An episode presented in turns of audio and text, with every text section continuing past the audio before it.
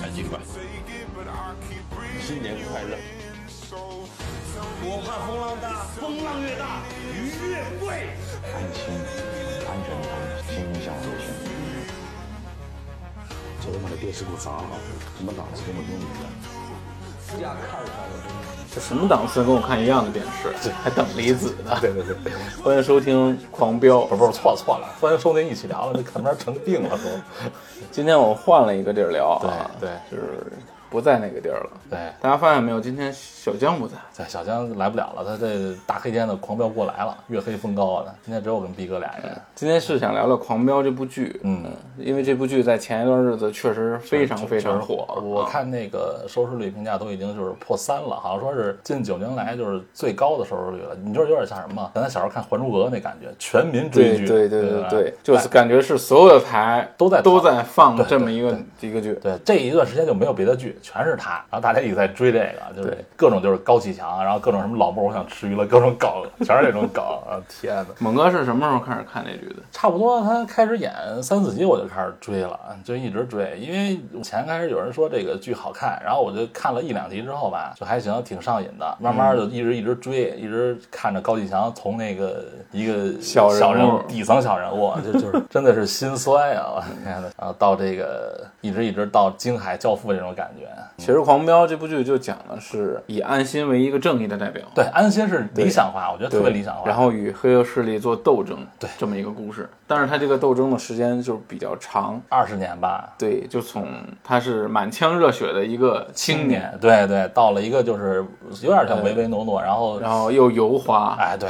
你，我觉得他不是油滑，他就是为了明哲保身，为了保住这个自己的职位，就是蓄积待发吧那种。可能也是因为那个中间发生太多事，导致他已经斗志肯定肯定就消磨了，对吧？毕竟你想，李想他的那个战友走了，还有他的师傅曹闯，还有他两个就是叔吧，两个副局长都调走了，嗯，身边没有一个感觉能帮他一起就是扶持他或者帮他一起办事儿的人了，对很孤独。并且这部剧的到结局的时候，你会发现了，嗯，就是感觉很没有好人了。结局让我有点儿觉得没有一个是纯正派的人了，对对对除了安心。所以就是安心，他好像就是所有人他都不是很信得过。对，你知道安心给我一种什么感觉吗？他就是那个京海市的蝙蝠侠，就这种感觉，你知道吗？这个剧为什么那么好看？嗯，就我是认为啊，其实它根据几点，首先啊就是人物，很立体，对人物很立体，对就是他每一个人物都非常的丰满。对，你发现了吗？就是咱们看好多那种黑帮片儿，这种警匪片儿，他大佬上来就是大佬，对。没有给你讲说他怎么成为大佬对。的，就是心路历程。但是这个就是高启强从一个就是小底层到这个到大佬他第一个人物啊，咱排除排除安心之后啊肯定是高启强啊。对对对对。啊。高启强这个人物其实是通过很浓重的一个渲染色彩对，来告诉大家。但是说实话啊，嗯。我到现在一直不认为高高启强是纯粹的恶人。他不是，因为他你不能说他是纯恶人，他有家就是为家一面，我觉得他也是被生活所迫啊。对，你你想，他刚开始不想，他不想干这些事儿，但是就是一步错步步错嘛。之所以会产生这种同情啊，嗯，应该是就是他从小人物开始，说白了吧。摸爬滚打去打拼出来的那么一有个，他只不过就是利用了一点点小心计。对，嗯。就是《孙子兵法。对。他从最开始的时候，就是你看啊，咱看抖音的时候也会发现》，，对呃，他最开始走路的样子是什么样？唯唯诺诺，对胆小，对而且从从他这个眼神儿，你能看出对来，对对对有的时候就这种，刚开始就是特别特别穷，特别胆小，没有自信、耷拉着，对自卑，对对对对，这种这种。这就是。然后呢，到后来利用了安心的这么一个背景，对，利用这么一个呃，就公安局的这么一个背景，对回到市场的时候，那个走路的神情，那个眼神的变化，对对对，我觉得张颂文确实也演得很到位了，嗯。然后包括到后期，然后他拿拿捏人性变成了大佬以后，那个走路姿势就不一样了，而且感觉就是眼神都有神了，对，然后就是状态全都不一样了并且有杀气，对对，就是感觉气场就全出来了。对我觉得他是从什么时候有气场？从那个杀完徐雷，然后他们他和小龙小虎在那个天台上那天台场戏的时候，对对那场戏就是就我看的就浑身就是很激动，就是很起鸡皮疙瘩，就他感觉他从跟小龙小虎说说这个钱，咱们平分，，对，就是然后小龙小虎却说说这个事儿没有我们的事儿，啊，是你自己干的那意思嘛，对就是想逃避责任嘛。对但是他却用一种很深沉的语气说：“这里就真的没有你们的事儿吗气场就？”全对，气场就全露出来了，那就是是大佬的气场，对对对一下子就把这哥俩给镇住了。对，而且他那个动作指导就是教父，那一挥手，你走吧。对，这 所以我觉得他骨子里应该还是有这种他骨子里就有这种气场，对，只不过只不过是没有这个机会，对。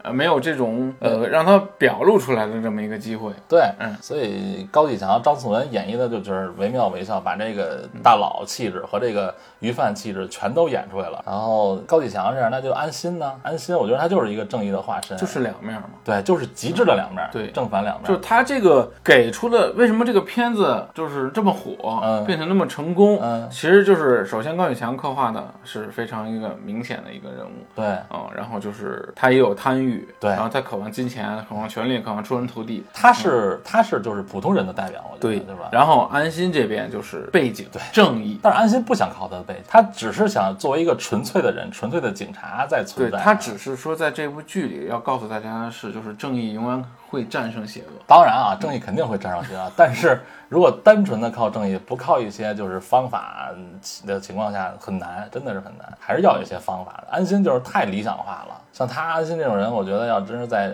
怎么说啊，在现实里头，如果你看他，他交际也不怎么好，我觉得他也不是很想和人交际，就只想干自己那些，就是我要逮犯人，逮犯人，我不不在乎别人怎么看我，就是我不需要你们和我有什么好交情，我就要逮住犯人就行。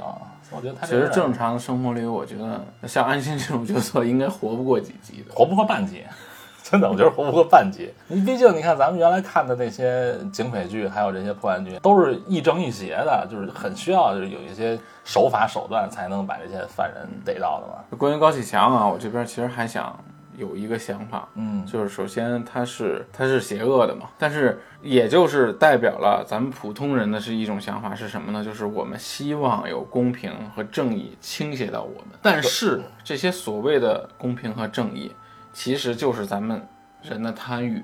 如果权力、金钱倾向于你，嗯，你就不会想到再有公平和正义 那就站到我这边了。那还是其实就是金钱和权力，就是代表公平和正义那。还是你的欲望战胜了你的那个对对对底线嘛。对对，他要表现出来了，就是这么一个意思。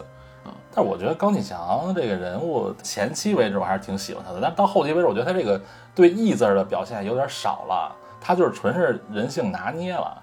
就是你看他对老莫还有小龙、都是都是利用的呃感觉。对对对嗯，但是他就安心，我觉得是真心的，就两个人好像真好的是 CP 是吗？就有一种像惺惺相惜。他因为你看小说里啊，这个这个电视剧还好一点儿。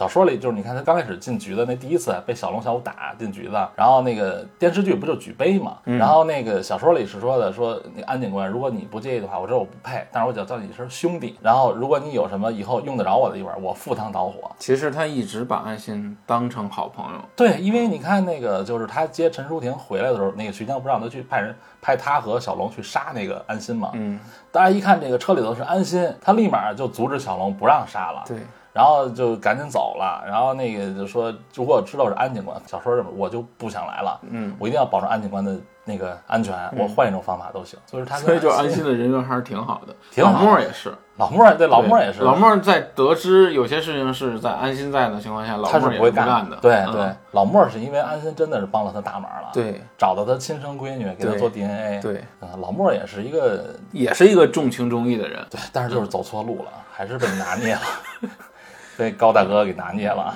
其实我认为，就是嗯高启强也是有他的悲凉和悲哀的一面的。到最后的最后，他的金钱和权利也没有留住，是啊老婆也都走了，孩子没有自己黄瑶也背叛了他，对孩子也没有自己的。黄瑶是从小就就对他有一种就是抵触感。对，因为这个细节是什么？就是在他第一次见到高启强的时候，对然后他碰了小陈的玩具，对，然后高启强是让小陈去把玩具给他送给他，对对对啊，然后他黄瑶这个时候其实就体感觉到了这种不平等阶层的不平等，对对还有这种自卑感。对，嗯对。但是后来他又因为知道了，其实他爸爸是怎么死的嘛，嗯，嗯，所以他就对高启强就有抵触一。直是，其实我觉得他应该是一直恨高启强。对对，他那个所以他对安心，黄瑶也对安心是真的是信任的，对吧？因为也是两颗糖，嗯所以我感觉安心安警官还是人缘好。所以我就说嘛，他就他就是京海的那个蝙蝠侠嘛，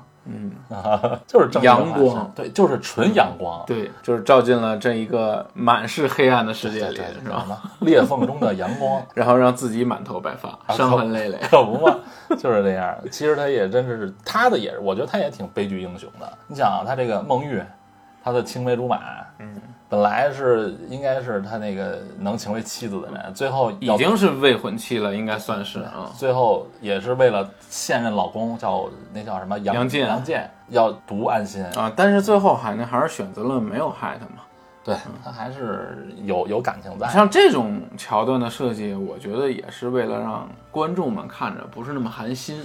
但是实际上啊，当妍妍找到孟玉的时候，让他去投这个毒的时候，投这个毒品的时候，嗯然后孟玉为了自己的老公把这事儿答应了下来的时候，我其实是很寒心的。我已经寒了，嗯，因为我从其实说实话啊，就是聊到孟玉这个角色，嗯我从最开始的时候就不是很喜欢我就我压根儿就，我说实话啊，我也不打不不不觉得就是粉丝了，我就不喜欢这女的。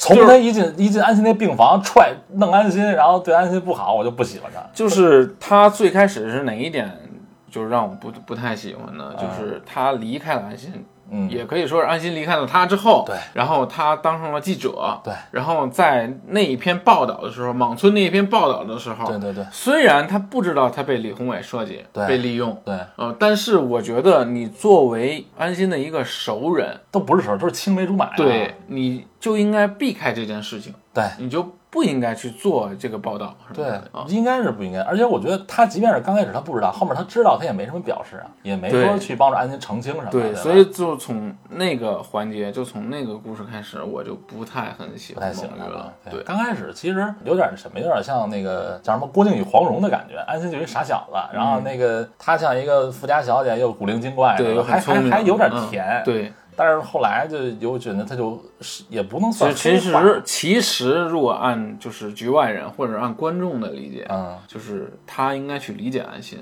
为什么要这么做。其实可能咱们太直男了。有的有的女观众觉得安心应该理解他，其实反过来想也对，因为也的一个女孩子邀请你和她一起去北京，已经是感情就是很很很浓烈的表示了。安心也是确实太太轴了，要但是他是为了他他的所谓的事业对啊，他的理想，但是他这个事业还并不是有关于金钱、有关于权力的事业，对啊，他是为了正义。对，就是为了公平正义，对对吧？哎，所以就看怎么理解吧。这就是两两个人两个人生，不同的人生。嗯嗯，猛哥还有其他的人物你是比较喜欢的吗？风驴吧，疯驴子是 吧风驴，你知道吧？风驴的人物真的，我觉得刻画的特别好，就是你看似粗枝大叶啊，实则心思缜密，真的。就是我真的以为他就是把那安心接了之后就信任安心了，没想到啊，哥哥哥们儿把安心愣在船上那码头就开始跟人打，就是你说什么你说吧，就是凭他多年和对警察接触，他就一眼看出你安心就是一警察。但是我说实话，我认为风流子从最开始一直没信任过安心，他就没哪怕他给他吊起来，安心用他的谎话对对对编造出来的这个他的人物背景啊，对对啊我在哪当保安呢，是就那种枫枫丹白露，对呃，然后以为 以为沈阳李湘，以以为疯驴子会信任他了，是是但实际上我当时就是觉得，其实疯驴子压根儿就没信任过他。所以我觉得风驴这个人，我就说嘛，他也是小心谨慎，就是混黑道的嘛。啊，做这个事儿的一般都小心谨慎，对要不怎么上山呢？是 上山就是下海。对，而且我觉得他这演演绎的真的挺好的，而且他这个人在戏里我看二十五，实则人你都四十三了，嗯，就是而且是这个演员年龄不小了，对四十三了，嗯。但是他演的感觉还是不错，有那个就是江湖小大哥的那种感觉，嗯又想往上爬吧，然后又感觉自己也升不上去了，但是混黑道又又很那个鸡贼，就是又很谨慎，我觉得他演的不错，疯驴子，我对理想其实挺有感觉的。你有点意意难平吧？对，因为我感觉，首先啊，理想他是呃莽村的嘛，对啊他并不像安心那么的有背景，没有背景，对对就然后他的父亲也是一个普普通通的农民，对对嗯，他混到这个位置，而之后当队长，大队长，嗯，就混到这个位置，其实很不容易的。按照现实社会的角度讲，我觉得他是一个值得尊敬的人，而且他没有用自己的职权职位去帮助去去真正帮助坏人去做坏事。对对对，他有他有真正的理想。对嗯他，你想啊，他知道他师傅死的时候，啊。啊，他知道曹爽死的时候，然后曹爽说了，你要让我拿拿我去换前程吧，对。吧？他都没有那，他很重情就是他看到了师傅就是背叛警察职业，对。背叛这个职业道德的时候是什么样子，对。然后他就立誓要用自己的方式，对。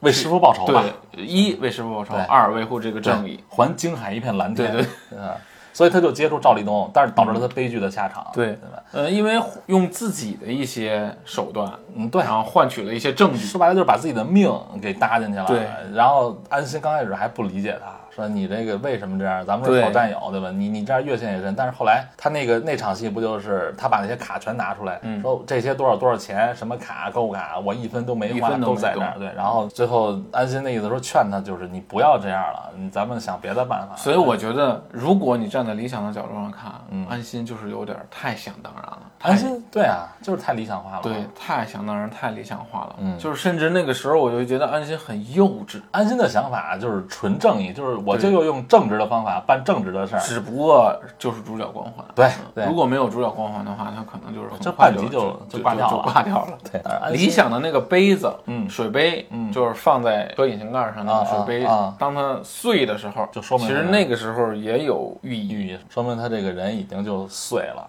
我看幕后故事的时候，好像是就是这个杯子碎，并不是特意设计好的桥段，是临时发挥吗？就是很碰巧就放那儿，它就是摔了，哦但是就一直要演下去，就是刚好那成那也成一个很很经典的一个对对桥段和对片段，对对对对就刚好预示着，就是他可能理想最后这个结局对。是什么样的。对对，而且你说这《狂飙》这部剧，感觉就没有什么纯好人呀，就是这么看下来，对，刚才也说了嘛，就是坚持到最后的安心，只有他。然后他为什么谁都不信任，啊，就感觉到最后他身边几乎都是坏人。不还有一个还有一个好人，嗯，也是姓安，安长林，也是好人，但是安长林刚开始给我感觉真是像坏人。因为 因为我看到安长林，我就想起征服了。啊，对对，石道奇嘛，对，这这大哥但是那里他也是演的好。对，因为石道奇这这这这演员特别神啊，我老感觉他就是亦正亦邪的，就是有时候可以演黑大哥，有时候也能演这种高级就是警官这种正义的人，但是他这里刚上了一集，我真的他和孟德海都是坏人。我我最开始没有怀疑孟德海海，啊。嗯曹孟德，啊，曹 曹孟德。哎，说曹孟德这也是有寓意的，说曹孟德什么人，曹孟孟德海什么人，你别想去吧，因为最开始我确实没没有看出来孟德海有问题。很正直孟德海对。其实到最后，就是虽然他这个剧他是有剪辑，嗯然后他台词对口大家也都知道，他有一些是对不上的，有些改编嘛，对，然后看到最后，感觉孟德海实际是为了女儿，对，为了女儿女婿，为了这个家，，对，嗯，然后让自己扛下了一些，一些罪名嘛，对对对对对？对，但是其实这么看来，孟德海和安长林都是好官儿。他是想让自己的女婿，对他，因为他说过一句话，他他们最后他们包饺子的时候，安心过来和他们家一起，他说：“哎呀，像我这样有什么不好？清清贫贫，白白净就干干净净一辈子，没什么不好。”但是说的话，我觉得就是说给这个他的女婿杨建听的。但是杨建到最后也没听他的嘛，当上电力局长吧，然后用各种手段揽财，和这个强盛集团还有各种关系。嗯但是他刚开始也是一个很正直的警察，所以我觉得这个初心啊，真的是很重要。其实在这部剧里啊，还有好多就是很关键、很关键的人物。对对对，每个人都有有他自己关键点。对，除了高启强以外，他嗯弟弟高启盛对，也是一个非常非常关键的人物。是很关键的一个人物。嗯你要说高启强是纯粹的恶，就是不是纯粹的恶，嗯，他弟弟就是那个比他哥更恶还坏的那么一个人，因为他哥是纯恶的那么一个人，我感觉。他哥每一部的黑化，我觉得都有他弟弟的影子在，对对吧？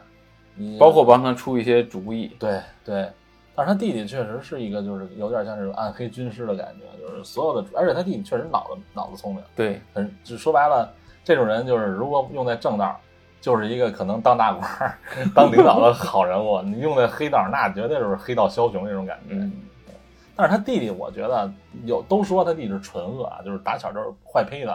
但我觉得他弟弟也是因为被生活所迫。你想，他弟弟他是一个就是学习优异，但是家庭背景又很差。对，条件很不好的对吧这么一个人。我觉得他他哥又不知道他在学校里到底什么样。我觉得他这种孩子可能在学校也不受重视，因为这种家庭，就是他哥也就只能管他们的一个基础的一个生活。对我能供你们上学，顾不了太多我了，供你不饿肚子，对就已经很好了。还有一个妹妹嘛，啊对不对？都供上大学了，已经很不容易了。对对对，呃，你想他家就是感觉唯一一个背景故事是什么？就是吃猪脚面，就是他爸爸，他妹妹吃猪脚，对，他弟弟吃面吃面，他喝汤，他喝汤。对，嗯，说白了这大哥当的真是不错了。，对，高启强真的是有当大哥的样儿，对家里头啊，高启盛到最后的结局也是，其实他对得起他大哥。对得起，对得嗯，起。因为我感觉在整部剧里，高启盛唯一爱着的人就是就是，他大，就是他大哥。对对对，就是高启强。他他为什么恨他大嫂？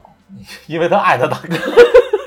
不是这个是苏小丁这演员在那个在那个后那个采访时候说的，说他的演绎就是感觉他对他大哥不是纯兄弟情、有父有子情，父子情和一种就是偏激的那种爱。哎，对对，因为是大哥从小就带着他和妹妹一起生活，他的对大哥的感情已经超乎了亲情和这个这个兄弟，可能就是说白了，为了你，我可以干任何事儿，赴汤蹈火，这不最后就是吗？最后也是嘛。对吧？就是我为了你，我让你当好人，对你给我报出去是我那个贩毒，你爆料，然后，为了守护，对为了保护你对对嘛。对对，而且他这是好像他在吃面的时候临时想出来的一个主意，嗯。好像就是在他之前他还不知道他那个他要办理想嘛，但是他那个时候还不知道，后来就是吃面的时候才知道他要办理想，然后他说不能办理想，因为当时是为了办谭思源和李想对。两个人，两个关键性的那么一个人物。赵立东下的班，对对对对对，呃，然后谭思妍是没问题了那肯定没问题啊，理想然后但是理想是不好弄的那么一个人。他是支队长嘛那时候，对，所以他弟弟也就是为了护住他哥，对保住他哥。对，就全揽在自己身上了嘛。嗯以后你在京海就可以踏踏实实的干你的生意，对吧？无论你洗白呀，还是继续当你黑道大哥，那就是我帮你一把嘛。其实那个一集的那个阶段，如果你是代入性比较强的话，嗯你是很就是很理解当时高启强是一种什么心情，张颂文老师演的是真好，就是他弟弟没了就那种感觉，那个眼神，就是拿枪啊，怼着他脑袋时候那个眼神，是就是他弟弟偷偷的告诉他，告诉警察对是怎样怎样。他没法说，你说他怎么说？一边是他弟弟，一边就是呃，算是以后的就是因为他得对得起他弟弟对他的这份保护啊，。对如果他要是坦白了，那就两兄弟都没了。对，相当于他又对不起他弟弟也白死，对然后他也跟着遭殃。对，等于他很纠结，很难选。对，就那个感觉把握的特别特别好，那个眼神，对那种无助，而且他弟死之后，他再往下就在下面走，他站不起来那场戏，那是真的经典，就是想想想扶着旁边一东西坐。说着说着又夸张颂文，啊，是是，不是你确实确实演得好，啊因为张颂文这个人的性格和这个高启强好像有共同之处，就是都是很执拗，你知道吗？他不也是吗？剧场拒绝了好像多少次，好几百次之后，还一直要演戏，要演戏。高启强有点不也这劲儿吗？我要把家里顾好，嗯为了家我什么都可以干。还有大嫂也是一个比较关键舒婷啊，对，舒婷是我大嫂，对大嫂大嫂，舒婷是我很喜欢的一个角色，主要长得好看。高叶，高叶，高叶其实演这个也不错，演员。嗯，我我我第一次认识高叶，然后是在余余欢水里。我也是余欢水。那什么梁安妮，嗯，对，实际上高叶这个演员就本身岁数并不大，不大对，但是因为哎，你看过他高叶还和那个最早是和杨坤嗯演的那个《边境风云》，嗯孙红雷，啊，对对对？我还真没看出来，后来听那个好多报道才知道，因为最开始不是很注意对因为主他是从余欢水之后，我感觉就是火起来了，火一点儿了对对对啊，我觉得他演的更好的一个是什么？是那个在那个《猎罪图鉴》里有一个单元剧，嗯他演一个那个楚英子，演一个女犯人。嗯，我去，就是穿着穿着浴服都都挡不住他那媚劲儿，知道吗？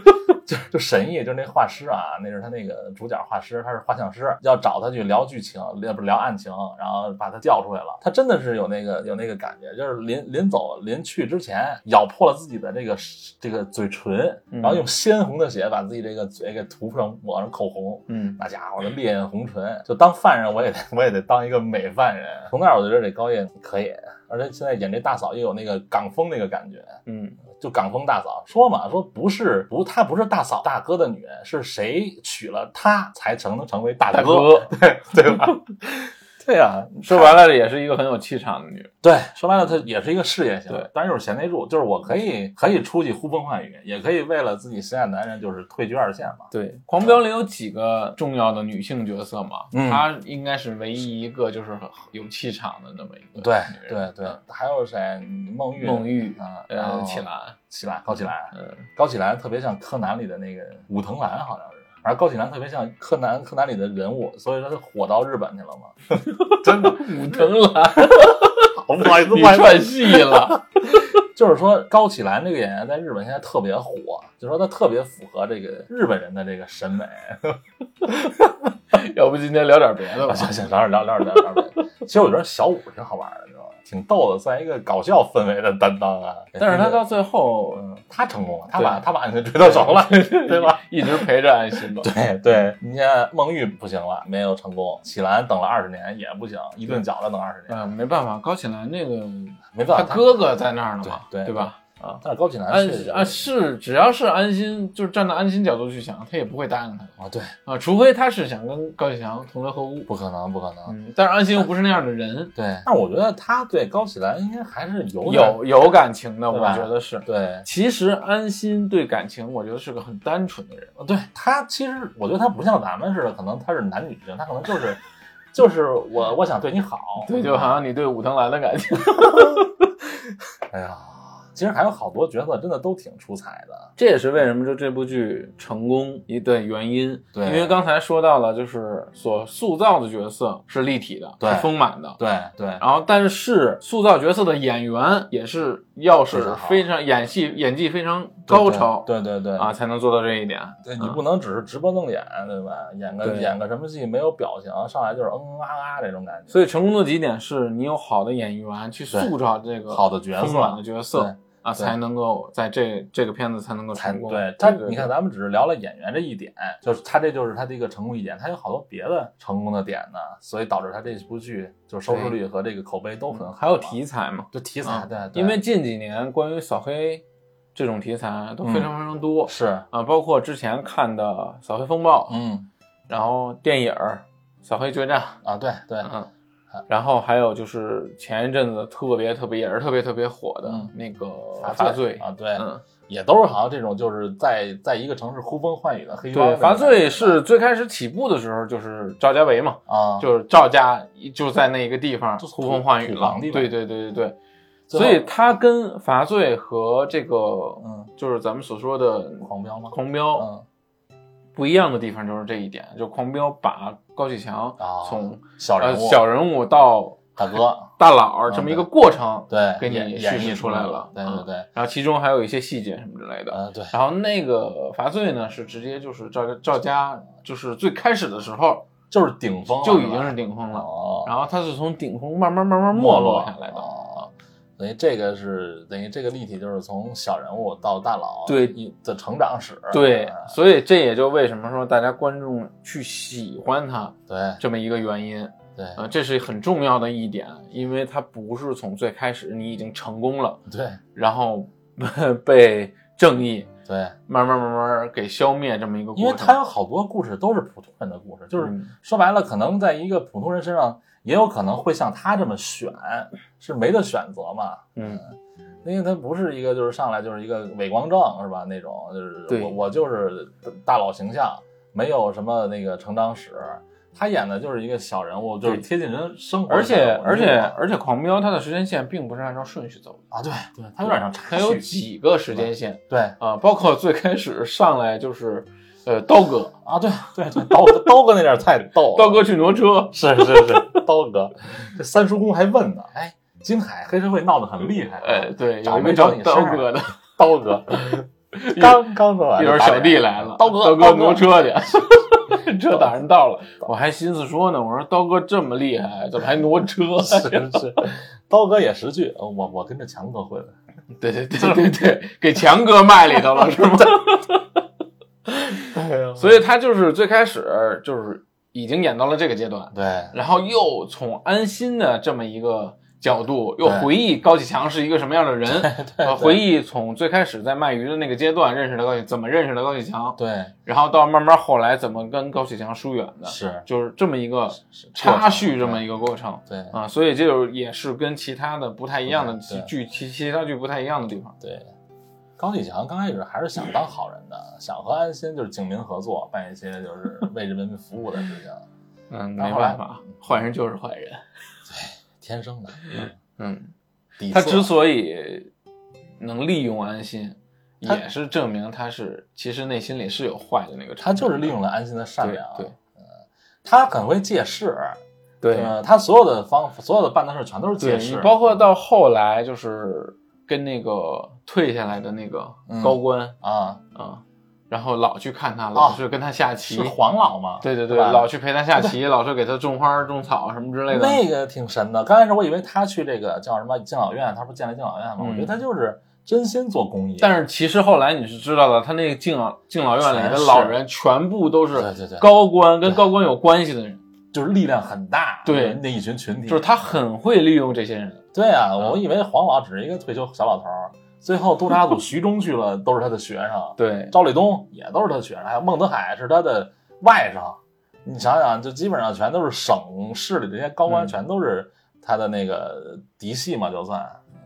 所以高启强真的是就是利用人心拿捏的很好，嗯，所以所以他能成功吗？但是所以这点我觉得还是赖安心，让他多读书，让他看《孙子兵法《孙》，子兵法》，他真的读了。他真的读，而且读进去了。而且他有一次不还教他弟弟吗？对，就是对对对是，是有那么一个情节对吧。说，我真没听懂，就是听得我云山雾罩的，就是没文化很可怕，真的听他说话真的。后来我就拿一本儿给他记下来了，我全记下来了。嗯那那段我看了两遍，就是认真的把他说的话全记下来。你也在学是吗？是让我看看你是不是也在看《孙子兵法》？我我书包里有。你就你就记了四个字儿《孙子兵法》。对对对，孙子，啊这得连着读，《孙子兵法》。嗯，挺有意思。所以就是不管是人物，还是演员，还是题材，还有它这个故事性，嗯对，呃都是就是导致他成功这个片子成功的那么几个重要因素。而且说实话，对他这真是近几年就是很出彩的电视剧了。你这，你前一阵子，要不然我说就老演那种就是什么高富帅喜欢白幼瘦这种，就是老拿观众当傻子似的。我老觉得这种片儿就没什么意义。你恨不得就是富二代遇见一个，是不是傻白甜送外卖的就开始搞对象？你这有什么意义？我觉得这这种片儿真的让就是观众很有很有很有代入感。我老姑都看这片儿看了四遍了。就是看完一遍看一遍，看完一遍看一遍。就是说，基本上他是每个角色都有自己的见解，就 就很喜欢看这个。对，他确实因为每个角色都给人感觉不一样。对，因为你这电视剧毕竟是面向大众、面向百姓的嘛，嗯你怎么样贴近百姓的生活？而且这种题材就真的就是很让算是老百姓就是喜欢吧。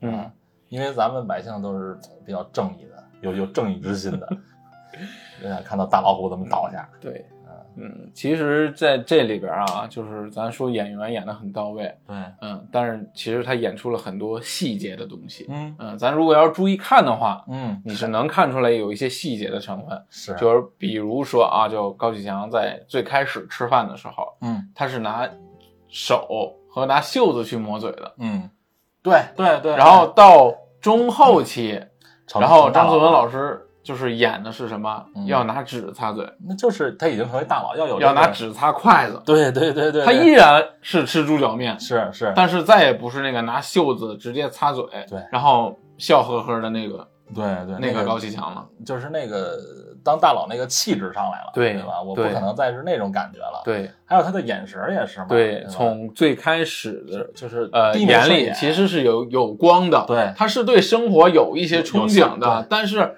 最开始生活打压了他，他实在是对生活失去了信心。，对对对，然后到后来利用安心，眼神里有一些野心的那种、啊那种东西表达出对，然后包括他刚才也说了，包括他走路的姿势也有一些变化。对，然后再到后来暗淡无光，嗯，说白了就已经是然后说什么都有了，但是对，然后又变得凶狠，从暗淡无光又变得凶狠对，就说白了就是已经成功了。然后呢，可是也失去了一些东西，对失去了很多东西，啊，对，失去了很多自己的媳妇儿，是吧？对没了，也是应该是被凶杀了哈。嗯，然后孩子没有自己的，而且他最后狠到竟然就是可以，哎呀，可以为了自己去找杀手雇杀手杀掉自，虽然不是自己的孩子吧，应该那儿也养了很多年，有感情了吧？是，但是他其实是不喜欢他不喜欢白小晨，高晓晨的。白小晨。嗯哦，对对对，高晓晨，对，其实他是不喜欢高晓晨的。对，但是我很，但是他很爱他妈妈，呃，因为他是觉得他妈妈的死和和他有高晓直接关系，晨有有直接关系。对，因为他太太太爱这个就是表明他爱陈淑婷。司婷湖嘛，嗯，那也是个细节呃，对，这个细节也是，就是说陈淑婷死了以后，他呃喝早茶的时候一直用的那个壶，对其实那个壶叫思婷司庭湖它是一种茶具，是也是代表了他非常思念陈淑婷。对啊而且你想以他的地位，说实话，随便就是再找一个女女女的当大嫂很容易，对对对，但是终身就终身不娶了嘛。嗯，而且思婷是他唯一的一个算是女朋友，一个一个一个老婆了，确实很重情义，就是在亲情和爱情方面很重情义啊。对。还有就是高启盛的一个细节，嗯呃，因为这个故事背景是南方嘛，嗯就是广州、深圳啊那类的。哦然后你还你还记不记得，就是他算命，啊，在船上算命的那那个桥段？那个他和老莫儿就是对对对对对，他扔那个几个东西，啊其实那个东西是脚杯，哦，是南方一种对，是算卦吗它多于多在潮汕和闽南哦那一边去做，它因为它是一个占卜的那么一个东西啊、它是由两个木块组成，呃，平的面那面和就是咬着那个咬那个，但是我看解说，就是好多都说他那个算出来之后，就是意思他好像走正道就能好，走对它这有总共能出来的结果有二十七种，哦，那最后他算出来是不是都是不好？就是它算出来的这种是胜阳阳。啊有组合的，对，对对，就比如说仰面儿为胜，嗯，呃，平面儿为阳，就这种啊，这有什么就是解读吗？就是它有这种解读，就是比如说，呃，三个阳是怎样，嗯，然后三个胜又是怎样哦，然后两个胜一个阳又是怎样，它算出来是一个胜两个阳，那是就就就代表是从正则吉，那意思就是说，他走正道，啊，就才平才能安无事，对，才能够哦平安无事。但是他不可能啊，但是按照高启盛的这个，而且在那个阶段的性格，哦就几乎是不可能走正道了。哦，所以之后就有了他回去帮他大哥，就说明他已经算出来了，就我就走不了正道，对我也没有这个好结果呃，这个细节也是，就是说，因为故事背景是南方，啊，对，所以他也是利用这个来去做占卜，也这个也是导演的一个小心思小心思嗯嗯，导演确实是很细致啊，对，哎，但是我觉得那个公开江死，就刚开始公开江不是被吓死了吗？心脏病。但我觉得那也挺神奇的，就是对他那主任拧杯盖为什么死活拧不开啊？那一个杯盖，一个老爷们儿拧杯盖拧不开，我就怀疑他那个主任是不是也也是高启强，就是就他肯定是预示着什么东西，呃对，就感觉这个剧其实并不是你看的那么简单的对。如果你在二刷或者三刷的时候你，发现很多你再发现很多小细节，又是不一样的东西，又是不一样的想法。对嗯，他这个细节很多啊，你每个每个人物的小细节都对很多还有杨健，啊。第一次做交警的时候，在碰到安心的时候，对就说如果是下一次我犯事儿了，我犯事儿，你来帮我，这也是预示他之后他会遇上这种事儿。这不一语成真了吗？对，就是一语成真了。他预示了、预告了自己的这么一个未来和结局。对对，对。这这也是一个小细节。安心其实对杨健也是有感情，也是有一种兄弟情、战友情的，还有家人感情嘛。嗯，因为他毕竟毕竟和孟德海一家和孟玉算是他一兄妹的直把孟德海当当爸爸嘛，对，就亲人嘛。对，嗯安叔和孟叔嘛，两个叔叔，对吧？但是哎你没办法，只是他选择了另外一条路，对？一个缉毒大队的队长，最后走上了犯罪的道路。所以就是像这个徐峥说的，很多同志的初心都是好的，嗯，但是你能把持不把持得住，能不能经历这些，就是叫什么糖衣炮弹的洗礼，嗯，就看自己的坚持了。对。就其实好的作品离不开好的制作和好的导演。对，嗯，对对对，这片子导演徐纪周，嗯，呃，猛哥应该也是知道一些的，因为他之前拍过很很多多，呃脍炙人口的剧。对对对，啊他在零三年其实已经制作出这种扫黑的片儿了。啊其实这个片儿叫《打黑风暴》。也是这种非常非常老的这么一个扫黑题材，也是继《红蜘蛛》，《红蜘蛛》你知道吧？知道知道红蜘蛛》之后的又一个都是女性犯罪这种力作，嗯。然后扫黑反腐这类的，一直是在扫黑第一线。嗯，这么一个故事。啊是不是还有还有更早的开始有一个番号永不灭的番号也番号是后期啊，对。后，期哦，我之我之所以熟知，就是因为永嗯。永永灭番号。是啊是。啊啊。李大本事啊，对。还有这个李想的演员不对九路军嘛。是吧？对，也是在里边有戏份的啊。那个演的他们也是老相识了，其实。嗯。番号也不错，不是也是抗战嘛？对对对，就是一个乡乡村大队是乡村小队对。抗抗战是吧？最后把这个全部牺牲了，对。就是让大部队要对，他是给大部队做掩护，对对，对。但是以他们就没有番号了，就是李大本是这个小小村部队啊抵抗住了日军轮番的是轰炸。对轰炸，吧？我觉得那个片儿也包括肉搏战什么之类的。对。对，那片拍的确实也不错，也啊推荐大家去看一看。对，其实你看《狂飙》这小说，它的封面也是个细节啊，嗯，它是黑底儿，然后白的“狂飙”的字儿，当然这黑底儿里有一个白人儿，但是白底儿里有一个黑人儿对嗯，所以就是黑中带白，白白中又黑，有黑对对对对对，呃，不是所以它也体现的就是什么呢？嗯就是这部剧并不是说纯纯完全的黑或者白，，对嗯，就代表是这么个意思。对，嗯，实际上徐纪周导演呢，他为什么这部剧叫《狂飙》？嗯也是根据他小时候一个经历来的，因为徐纪周导演小时候很爱背诵那个毛主席诗词，哦。然后毛主席诗词里有专门有这么一段或者一句话，啊然啊后他印象特别深，叫“国际悲歌歌一曲，狂飙为我从天落哦，是这么来”，的，所以他就是隐喻这个狂飙啊。也是要刀刃向内的，对啊。它的实际意义，在片内的实际意义就是什么呢？嗯。就是如果想彻底扫清黑暗，对，就像你说的，刀刃向内，必须刀刃向内。对，对，解除那个内部的清扫内部，对对一些黑恶势力，垃圾，对吧？然后才能还京海一一片片蓝蓝天。哎，对嗯，对，也还老百姓一片蓝天，对，对吧？狂飙大结局了，对狂飙完结了，但是我相信之后还会有很多好的国产剧。对对，带给大家对对对对，还会有，还会有不同的类型、不同的这个种类的这种好看的电视剧，对吧？让我们相信国产剧越做越好。对，肯定会。好，那今天就先聊到这儿。好，好，拜拜拜。